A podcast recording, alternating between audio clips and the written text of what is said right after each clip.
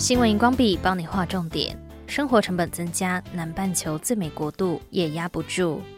纽西兰在七月十七号表示，燃料税以及道路使用费和大众运输的减税措施会延长到二零二三年一月底。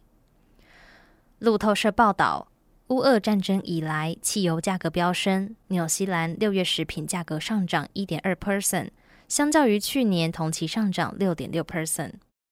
根据纽西兰先驱报报道，由绿党针对四千五百名大学生幸福感进行的调查发现，纽西兰三分之二的大学生经常没有足够的钱买食物、衣服、交通费以及医疗，或是满足其他基本需求。纽西兰统计局公布的第二季消费者物价指数年增七点三 percent，创下一九九零年以来的新高，显示整个国家正在遭遇严重的生活成本危机。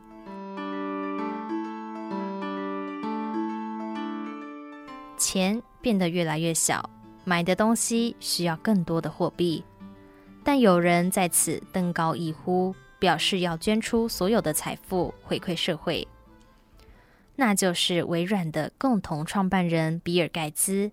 他在七月十五号宣布将会捐出所有的财产，并退出世界富豪榜单。